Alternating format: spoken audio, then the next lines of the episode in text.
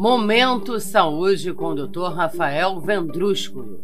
Dr. Rafael, é uma satisfação tê-lo aqui em nosso programa. Olá, ouvintes da Rádio Estação 104. Eu sou o Dr. Rafael, da Oral Única Implantes, de Macaé. É uma satisfação poder esclarecer as dúvidas de vocês.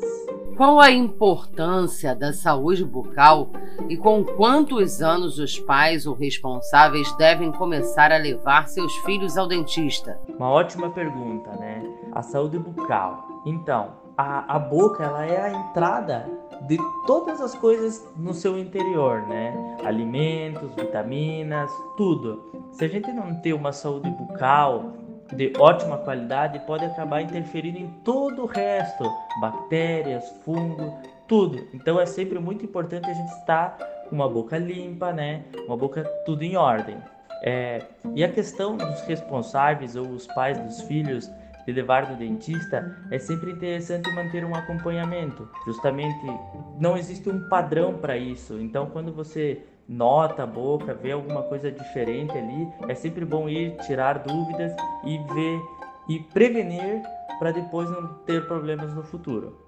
Quais as doenças mais comuns que podem aparecer e serem transmitidas pela boca? Então, quando a gente não faz limpezas, a gente não faz acompanhamento com o dentista nos períodos certos, tudo isso pode gerar problemas. Vamos dar um exemplo assim: quando a gente fica muito tempo sendo dentista e a gente não tem uma boa higiene bucal, a gente vai ter acúmulo de bactérias na boca. Isso pode causar cáries, pode causar periodontite, pode causar gengivite, inflamações, sangramento, mobilidade, perda óssea, né? Então a gente sempre tem que manter se cuidando da higiene bucal, manter a boca limpa e acompanhando o dentista para que a gente não chegue a um problema maior no futuro. Doutor Rafael, de quanto em quanto tempo é necessário comparecer ao dentista?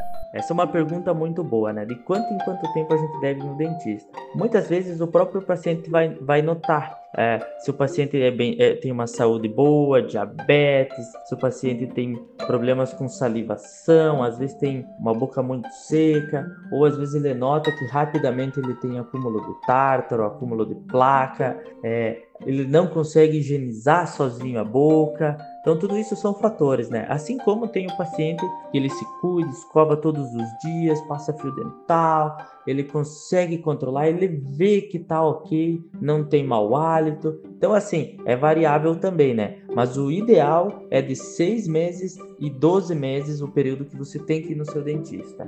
Doutor Rafael Vendrúsculo, o senhor acredita que se o tratamento dentário fosse realizado desde os primeiros anos de vida, com acompanhamento adequado, muitas doenças poderiam ser evitadas? Na sua opinião, falta consciência da população?